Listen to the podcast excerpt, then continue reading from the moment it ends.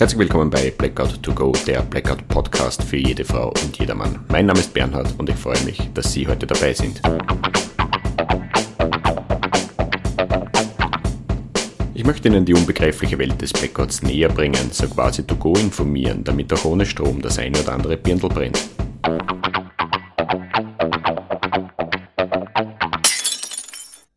Herzlich willkommen bei Blackout to Go Folge 31 Blackout Practice Familienzusammenführung. Es ist meine Freude, dass Sie wieder reinhören. Ja, meine Damen und Herren, wir starten heute mit dem Thema der Familienzusammenführung und aus meiner Sicht handelt es sich dabei um einen der wichtigsten Themenbereiche in der gesamten privaten Blackout-Auseinandersetzung. Das hat salopp gesagt nur mit dem Umstand zu tun, dass sich ein Blackout jederzeit ereignen könnte. Ich will das betonen, ein Blackout, so wie wir es kennen, ein Blackout, so wie wir darüber sprechen, kündigt sich nicht an. Es erwischt uns vollkommen überraschend und genau deshalb wird es zu einer massiven Herausforderung werden. Und einer der ersten betroffenen Themenbereiche ist eben die Familienzusammenführung.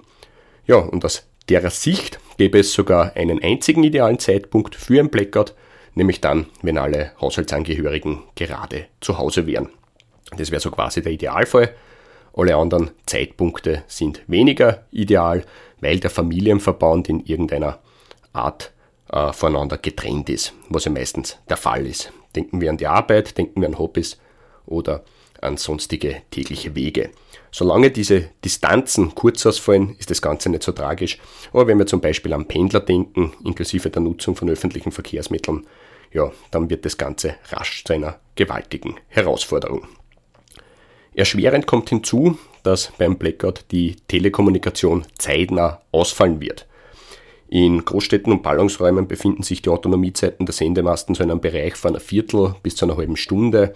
Dann ist es dort aus. Ähm, Im ländlichen Bereichen, wo weniger Traffic herrscht, da kann die Range auch bis zu einer Stunde dauern, was aber in Wahrheit vollkommen wurscht ist, denn bis ein Blackout wirklich verlautbart wird, bis dahin ist die Telekommunikation sowieso zusammengebrochen und somit erreichen wir niemanden mehr. Und genau deshalb macht es Sinn, dass wir uns im Vorhinein Gedanken über eine einfache und vor allem über eine funktionierende Familienzusammenführung machen. Im Anlassfall, wie gesagt, ist es zu spät. Sie erreichen niemanden mehr, sie können sich nichts mehr ausmachen und sie können sich auch nicht mehr absprechen. Und dass dieser Umstand Sorgen und Ängste über den Verbleib von Angehörigen auslösen wird, ist, glaube ich, nachvollziehbar. Ja, und wenn es Sorgen und Ängste gibt, dann sind Übersprungshandlungen in der Regel auch nicht weit entfernt. Ich kann mir sehr gut vorstellen, dass sich einige aus Verzweiflung heraus auf die Suche nach ihren Angehörigen machen und dass diese Aktionen dann gehörig schiefgehen werden. Weil zum Beispiel der Sprit im Auto ausgeht und ein Tanken nicht möglich ist oder weil es im Vorfeld keine Absprachen gab, keine Treffpunkte, keine Strategie und jetzt dümpeln die Damen und Herren irgendwo umher. Also hier gibt es genug Aspekte, die zu berücksichtigen sind und in der Folge 6 äh, kenne die Gefahr Familienzusammenführung. Dort habe ich einige Anstöße und Überlegungen schon mal vorgebracht. Also wenn Sie sich vertiefen wollen, hören Sie dort hinein. Heute möchte ich Ihnen meine Auseinandersetzung mitgeben, so ein bisschen als Anhalt, damit Sie sehen oder in dem Fall hören, wie es gehen könnte. Aber bitte bedenken Sie, dieser Ansatz ist wirklich nur auf meine Familie zugeschnitten. Ähm, unser Ansatz ist recht einfach gehalten, weil wir auch ein bisschen Glück haben. Äh, wir haben nämlich das Glück, dass unser Wohnort und unser Arbeitsort dasselbe ist.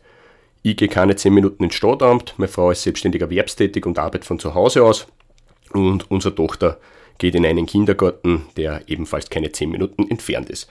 Das bedeutet, an einem ganz normalen Arbeitstag würden wir recht einfach zusammenfinden. Also im Anlassfall holt meine Frau unser Kind ab, vielleicht kommt sie nur kurz im Stadtamt vorbei, aber ansonsten treffen wir uns irgendwann zu Hause. Fertig. Also das wäre mehr oder weniger unser Best-Case-Szenario an einem normalen Arbeitstag. Aber natürlich haben wir uns auch noch andere Szenarien überlegt, die nicht so leibend sind. Es ist ja durchaus möglich, dass meine Frau nicht daheim ist, weil sie Termine hat. Ja, dann hole ich unsere Tochter vom Kindergarten ab und nehme sie mit ins Amt. Dort wird auch eine Betreuung sichergestellt. Äh, und es ist ja genauso möglich, dass ich dienstlich unterwegs bin, zum Beispiel auf einem Kurs oder auch privat im Rahmen des Podcasts, bei einer Recherche oder beim Vortrag, was auch immer. Und für solche Situationen stellt sich auch für uns die Frage, wie gelingt das nach Hause kommen? Weil meine Frau würde mich nicht suchen und ich sie auch nicht. Ja, und damit hier keine falschen Vorstellungen entstehen zwischen meiner Frau und mir ist alles in bester Ordnung. Keiner will sich dem Gegenüber entledigen, zumindest jetzt noch nicht. Ähm, wir sind nach wie vor schwer miteinander verliebt, aber im Blackout-Fall ohne fixe Anhaltspunkte wäre eine Suche komplett sinnlos. Ja, wie soll ich sagen, wenn meine bessere Hälfte Termine wahrnimmt, zum Beispiel in Wien und mit öffentlichen Verkehrsmitteln reist, wo soll ich dann suchen? Die könnte irgendwo sein. Also das funktioniert nicht und umgekehrt ist es dasselbe. Bei anderen Familien, wo ein Aufenthaltsort klipp und klar ist, zum Beispiel der Arbeitsplatz, also der Firmenstandort, na, da macht es schon Sinn, über eine Abholung nachzudenken, falls es wirklich notwendig sein sollte. Aber in unserem Fall macht es eben keinen.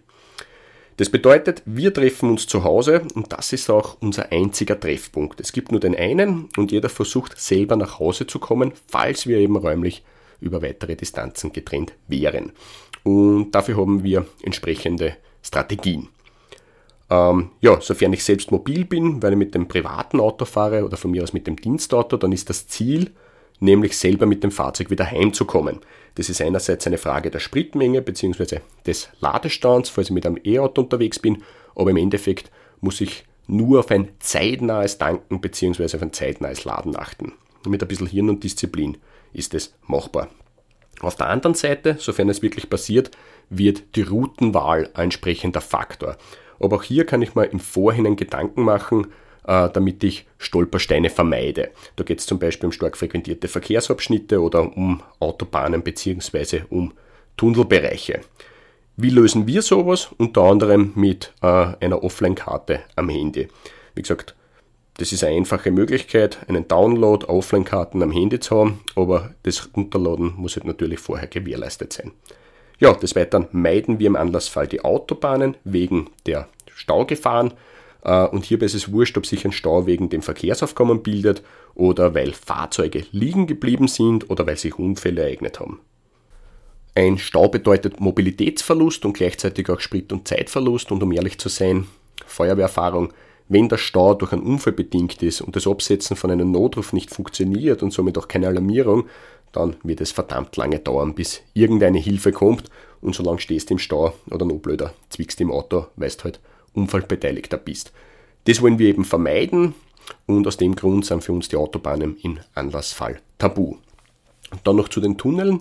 Äh, grundsätzlich müssen die bei einem Stromversorgungsausfall aus sicherheitstechnischen Gründen gesperrt werden.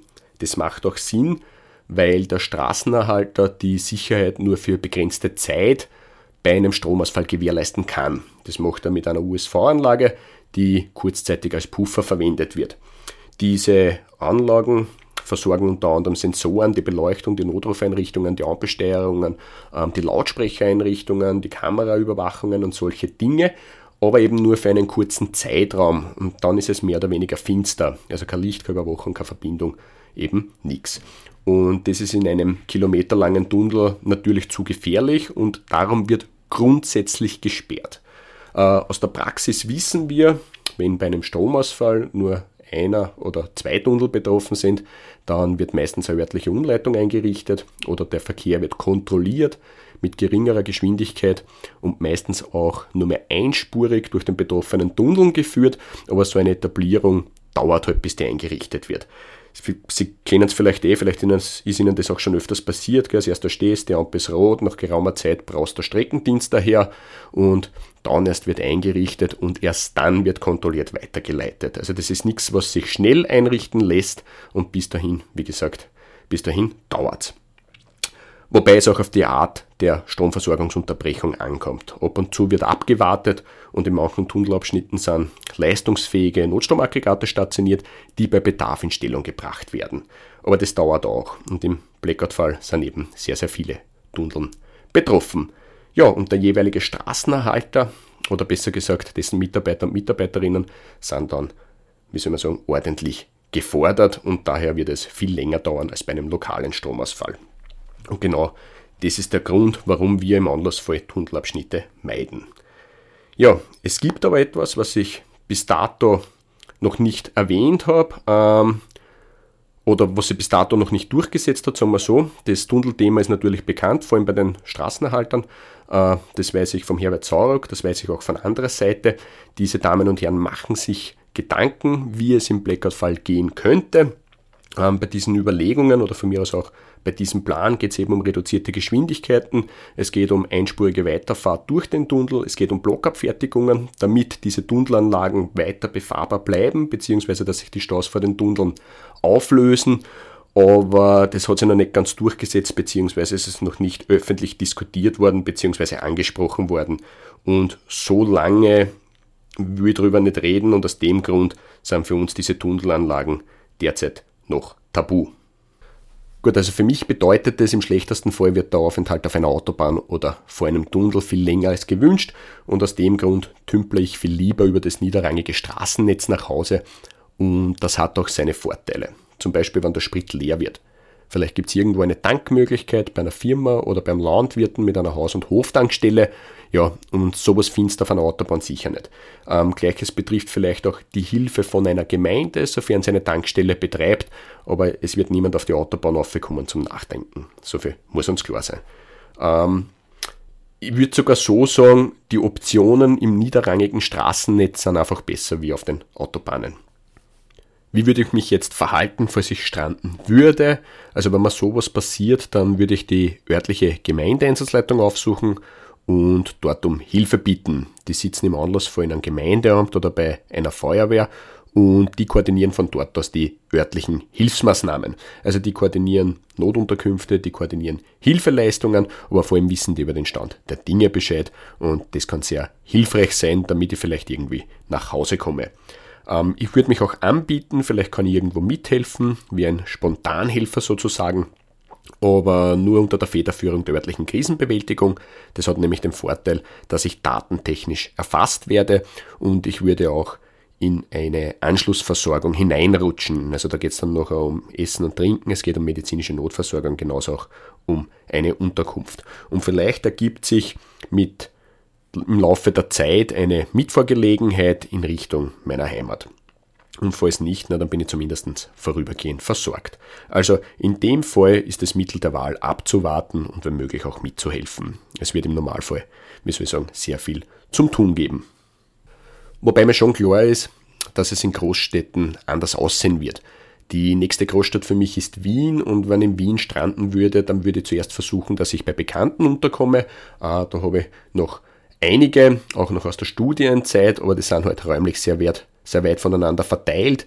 Das könnte schon massiver Harscher werden. Ja, und sollte das nicht möglich sein, dann muss ich mich sowieso an die öffentlichen Stellen wenden und die werden mir schon sagen, wie es weitergeht. Auch wenn das Ganze ein bisschen dauern wird. Was wir aber sicher nicht machen würden, das wäre so quasi ein Durchschlagen auf eigener Faust ohne Rücksicht auf Verluste. Das macht da keinen Sinn, das ist in Wahrheit ein Schwachsinn.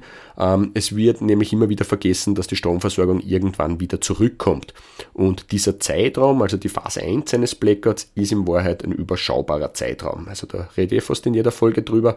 Und das bedeutet auch, dass mit der Rückkehr der Stromversorgung vieles leichter wird. Unter anderem funktioniert das Wärmen von Speisen und Getränken, ähm, generell das Kochen. Ähm, Gleiches gilt für das Heizen, beziehungsweise im Sommer für das Kühlen. Die Wasserversorgung kehrt ebenfalls zurück, sofern sie überhaupt ausgefallen war und nicht beschädigt wurde. Ähm, wer zum Beispiel ein E-Auto hat, kann wieder laden, aber nicht über die öffentlichen Ladestationen. Dafür braucht es Telekommunikation. Aber bei einer 230 Volt Steckdosen äh, oder mit einer Heim-Wallbox über die 16 Ampere Steckdosen würde das schon wieder gehen. Ja, somit würde ich auch sagen, in dem Fall ist man mit einem E-Auto sogar im Vorteil, zumal die herkömmlichen Tankstellen noch länger geschlossen bleiben. Also 1.0 E-Auto. Ja, und wie soll ich sagen, mit der Rückkehr der Stromversorgung wird vieles einfacher. Und wenn man diese Phasen in der Planung berücksichtigt, dann fallen sie auch nicht auf diese Horrorgeschichten der apokalyptischen Reiter hinein. Sicher wird ein Stranden unangenehm werden, darüber braucht man nicht reden. Und ja, es wird auch chaotische Zustände geben, aber das bringt das Ereignis mit sich. Und wenn wir ehrlich sind, wir haben sowas immer wieder bei verschiedensten Extremwetterereignissen gesehen, nur halt im kleineren Maßstab. Und hier wurde auch jedem Gestrandeten geholfen. Äh, außerdem wird sich das Chaos langsam aber sicher legen und spätestens dann, wie gesagt, wenn die Phase 1 vorüber ist, wird es für alle Gestrandeten erheblich einfacher. Das bedeutet noch nicht, dass jetzt jeder sofort zu seinen Angehörigen kann, aber es gibt dann viel mehr Optionen. Und an dieser Stelle möchte ich darauf hinweisen, die Familienzusammenführung kann durchaus erst in der Phase 2 gelingen. Das ist abhängig verschiedenster Faktoren, aber nochmals, mit der Rückkehr der Stromversorgung wird vieles einfacher und damit eröffnen sich auch ganz andere Perspektiven und zwar für alle. Also fallen Sie bitte nicht auf die Horrorgeschichten dieser apokalyptischen Reiter hinein. Ja, dann will ich noch einen Punkt ansprechen, weil ich ja auch ein Familienvater bin sollte meine Frau und ich miteinander oder auch unabhängig voneinander wirklich irgendwo stranden, dann machen wir uns keine Sorgen um unser Kind. Und zwar deshalb nicht, weil wir wissen, dass sich der Kindergarten in Verbindung mit der Gemeinde um unsere Tochter kümmern würden. Warum sage ich das so selbstverständlich? Naja, weil ich den Plan für meine Gemeinde gemacht habe und man ehrlich bin, so ein Plan ist keine Raketenwissenschaft. Bei uns bleibt kein Kind auf der Strecke, weder aus den Kindergärten noch aus den Schulen und ich gehe davon aus, dass es in allen anderen Gemeinden genauso ist. Wobei, wenn ich ganz ehrlich bin, aus den Schlagzeilen heraus gelten Gemeinden als Blackout Fit, weil sie ein Notstromaggregat angekauft haben. Manche Gemeinde, Gemeinden glänzen sogar mit diesen Headlines. Und wenn ich dort als Familienvater leben würde, dann würde mir das stutzig machen. Gell? Das würde ich hinterfragen. Aber grundsätzlich gehe ich davon aus, dass die Masse aller Gemeinden mehr im Plan stehen hat als ein Notstromaggregat.